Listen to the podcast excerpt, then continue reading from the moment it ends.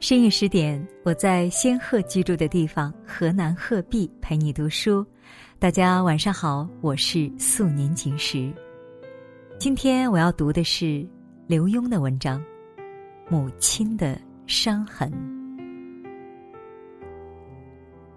大概每个小孩都会问妈妈，自己是从什么地方出来的。每个妈妈也就不得不编些故事。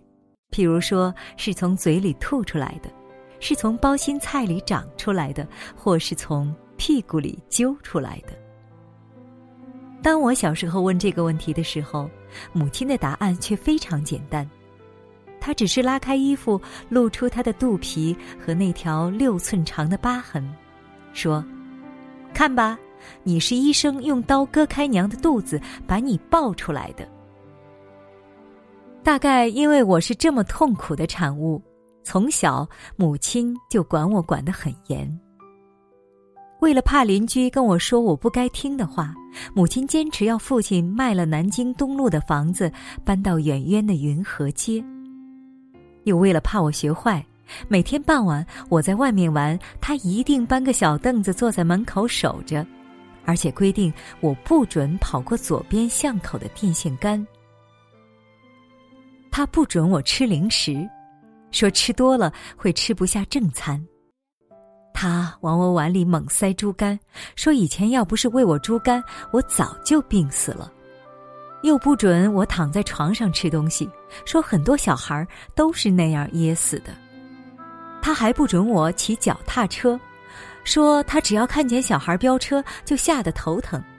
又说我要是学会骑车，他就管不住我了。所以，我小时候是很孤独的。当邻居孩子伸着腿用钻狗洞的方法学骑大人脚踏车的时候，我只能远远的看着；当别的小孩还在路灯下玩躲躲猫和官兵捉强盗的时候，我已经被叫回家洗澡了。这种被严加看管的日子，一直到我九岁那年才改变。不是母亲的观念改了，而是因为父亲生病，他总得留在医院照顾。家里的外婆太老了，管不住我；舅舅又在海军学校念书，所以那阵子我像脱缰的小马。下大雨的时候，我能溜下小河去抓鱼；出大太阳的时候，我能在邻人的工地外面玩沙。当别的小孩都回家睡觉的时候，我还能偷偷的溜出大门，追打在路灯四周盘旋的蝙蝠。直到有一天下午，母亲苍白着脸坐三轮车回来，一声不响，直直的走进家门，我的玩性才过去。我不再能出去玩儿。因为我要在家安慰哭在地上打滚的母亲，我得披麻戴孝，跟着他到每个长辈家去报丧。我突然长大了，不再做班上买防劳邮票或捐教师节敬师金最多的小朋友。我要常常守着家，守着我的娘。父亲死后，母亲。对我更加严厉了。但是在我做错事，他狠狠的骂我，甚至打我之后，又会很脆弱的哭，愈哭愈大声。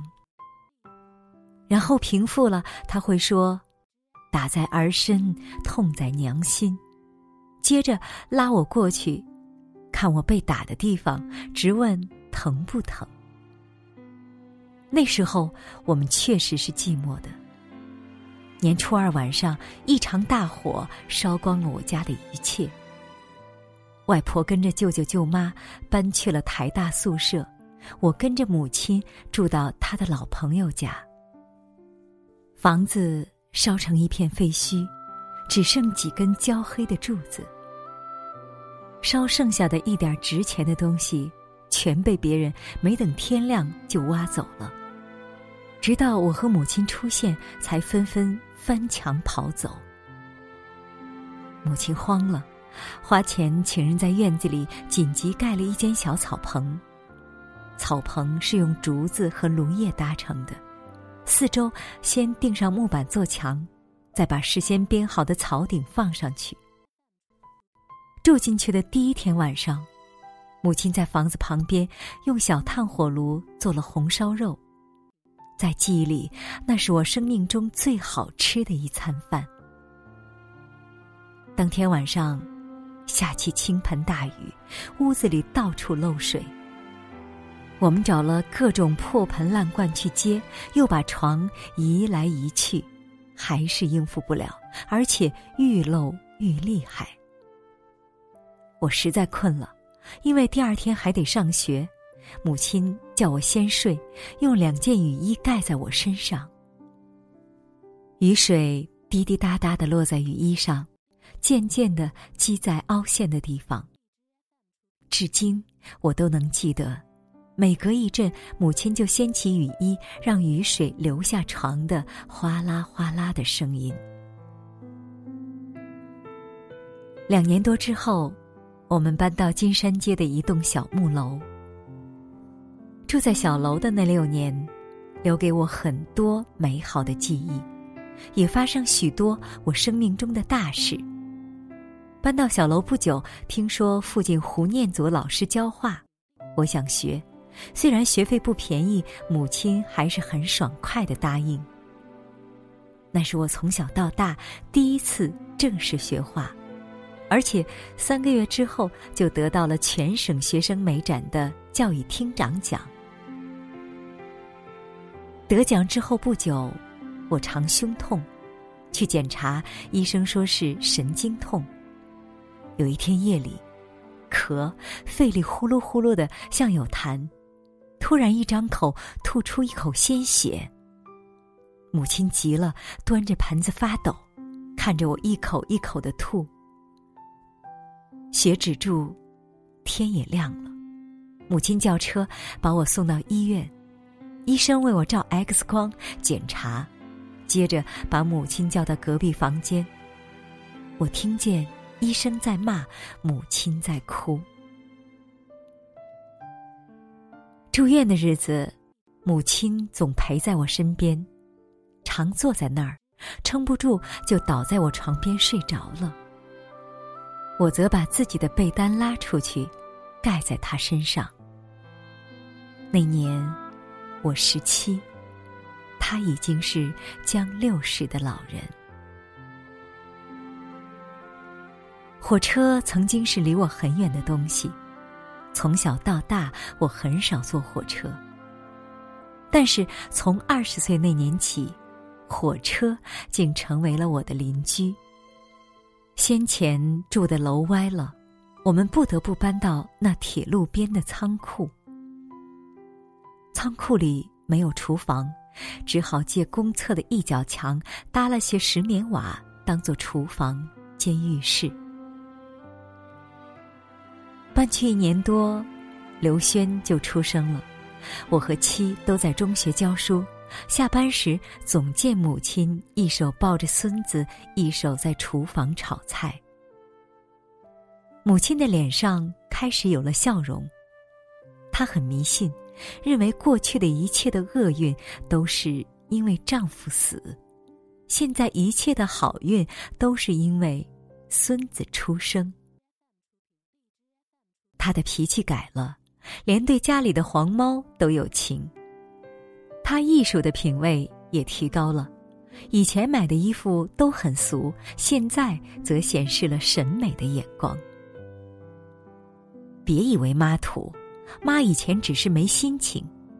母亲说：“以前过年的时候，母亲总带我四处送礼，求爷爷告奶奶。”希望得些父亲老朋友的关爱，现在则不再拜年。他说：“六十九了，人家该给我拜年了。”母亲七十大寿的时候，我为她摆了三桌，这是她自五十大寿之后第一次过生日，也是她第一回接受贺寿。他说：“过完四十生日。”逃到台湾，过完五十大寿，死了丈夫，过生日过怕了。母亲七十大寿之后半年，我离家去了美国。知道我去的地方下雪，母亲特别去衡阳路的绸布庄为我选料，做了一件丝棉袍。又把父亲生前穿的一件件从废墟里翻出来的老羊皮背心补一补，交给我。上飞机，一群人来送，母亲没掉眼泪，只沉沉的说：“好好去，家里有我，别担心。”再见到母亲是两年多之后。长长的机场走廊，远远看见一高一矮一小，牵着手，拉成一串。母亲虽然是解放小脚，但走得不慢，一手牵着孙子，一手提了个很重的布包。头发更白了，皱纹更深了。看到我，淡淡一笑，瞧。你儿子长高了吧？从那天开始，他除了有我陪着回过三次台湾和大陆，其余的十九年，全留在美国。虽然不是农家出身，但有了院子，他自己学会种菜，又常看邻居的花儿漂亮，就偷掐人家的种子。他最喜欢种番茄、大黄瓜和金盏菊，也爱蹲在地上摘四季豆。我每天早上拉开窗帘，总看见一个白头发的人在绿叶间穿梭。他也依然是孙子的守护神，常在孙子看电视的时候过去小声提醒：“孙子，不要看了，你老子要发脾气了。”因为他的耳朵背，自以为小声说的话其实很响，早传到我的书房，于是冲出去训儿子。每次我训孩子，母亲都阻拦。他最常说的一句话就是：“幸亏是亲生的，要不是亲生，人家非说你虐待子不可。”不过跟着，他又会改口：“不是亲生的，都比你这亲生的还疼。”有一天，我听见他在房间里对孙子献宝：“瞧，奶奶肚子上这么长的疤，都是生你爸爸的时候割的。做女人就是生孩子可怜，所以天下没有不疼孩子的妈。”最妙的是有一次，我们一家人吃饭，太太开玩笑打了我一下，母亲突然出手，狠狠的打了孙子一记。孙子大吃一惊：“奶奶，你为什么打我？”“你妈打我儿子，我就打他儿子。”母亲笑道。大家都说独子的寡母难处，婚前我太太也曾经害怕，说有一天我们看完电影回家，看见妈坐在黑黑的屋子里哭，不知道她会不会觉得我抢了她的儿子。但是几十年下来，他们却处得比母女还亲。在我记忆中，他们婆媳虽有小摩擦，但不曾争执。有一天，母亲跟我不高兴，说：“你孝顺，你孝顺，哪次看病不是微微开车？”她说的是真话。我的妻也常说，她跟婆婆在一起的日子远超过。跟自己的亲娘，母亲确实是疼媳妇儿的，她总是当着媳妇儿面袒护我，又背着媳妇儿骂我。她骂的很有技巧，不是妈说你，也不是妈偏她，你确实不对。当然，随着孙女儿的诞生，岳父母同住，以及我工作上的忙碌，母亲跟我独处的时间愈来愈少了。他常在我种花的时候，迈着解放小脚，拄着拐杖到我旁边，小声咕哝：“儿啊，咱们好久没说说秘密话了。有一次说着说着，他哭了。你知道吗？妈心里好寂寞。母亲确实是寂寞的。重听使他活在了自己的世界，渐渐不良于行，又使他长留在自己的卧房中。有几天，他常一边读圣经，一边看着外面的雪地叹气，说：“他要回台湾。”只是那时候，医生已不准他远行了。吃完饭，一家人在客厅看电视，母亲常坐在我旁边，大声问电视里说的是什么。我为他翻译几句，他又会摇摇头说听不懂，不如看报，回房间了。所幸有我岳母总凑着他的耳朵喊各种新闻。两个相差二十多岁的老太太常挽着手过马路，到家对面的公园去看海。母亲也常一个人坐在海边的长椅上看海，看人钓鱼。有一次，她站到码头边上很久。有个年轻人一直守在旁边，以为他要寻短。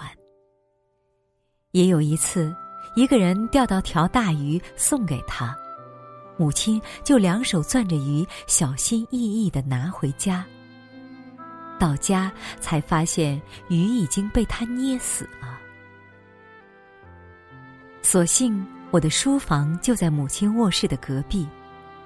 我常一边写作一边听他房里的声音。咔啦咔啦，他是不是又在吃糖果？叮叮当当，他是不是又在搅芝麻糊？我常劝他别吃太多甜食，他却回答：“吃胖着点儿，给你做面子啊。”又说：“宁愿撑死也别饿死，九十了活够本了，死也值得了。”母亲的九十大寿，我们又摆了两桌，全是亲戚和母亲的一位老朋友。他的朋友都凋零了，剩下两三个，也只是在过年的时候拨个电话，彼此问：“你还活着吗？”不过，母亲虽老，还是我强壮的母亲。两年前，当我急性肠胃炎被救护担架抬走的时候，他居然站在门口对我说：“好好养病，你放心吧，家里有娘在。”担架上，仰望母亲的脸，有一种好亲爱、好熟悉的感觉。突然发觉，我已经太久太久，不曾仰望此眼。他虽然九十一岁了，但是他那坚毅的眼神、沉着的语气，使我在担架上立刻安了心。他让我想起过去几十年的艰苦岁月，都是由他领着走过来的。半个世纪了，这个不过一百五十厘米高的妇人。飘到台湾，死了丈夫，烧了房子，被赶着搬家再搬家，然后接过孙子，又迈着一双小脚跟着我，到地球的另一边。除了我刚出国的那两年，他从来不曾与我分开很久。我整天在家，他整天在我身边。过去。我是他的孩子，现在他像我的孩子。每次出门，他逞强不要我扶，我就紧紧的跟着他，看个胖胖矮矮、走路一颠一颠的大娃娃走在前面。在深坑的松柏墓园，我早为母亲的百年做了准备。母亲也去看过两次，十分满意红色花岗石和金色十字架的设计。但是，就在去年，他四月中风的前几天，母亲突然对我说：“死了，我不要住在深坑的山上去，多冷，回家又不方便，要看看你们还得坐飞机。”不要说这个好不好？我对他笑笑。医生说你能活一百岁，如果你真不愿意上山，我就在家附近找块地，给你百年之后住，好不好？今年二月十八日，那一幕还在眼前，我的母亲却已经离开了人世。她是心脏衰竭离开的，像是睡着了，睡到另一个世界。我带着妻在他床前下跪，磕了三个头，如同他活着的时候。我摸摸他的白发，亲亲他的额头，又亲亲他的脸颊。他的头发，仍是我熟悉的味道。他的脸颊还那么光滑，只是已经冰凉。医院的人过来为他收拾东西，拔出氧气管、胃管和尿管。床单掀起来，看到那个熟悉的疤痕，我的泪水突然忍不住的涌出来。就是那个长长的伤口。妈妈，我绝对相信，我是您剖开胸、剖开腹，从血淋淋的肚子里出来的孩子。即使您在我高二那年哭着对我说了那个秘密，我仍然坚信，您是我深深的母亲。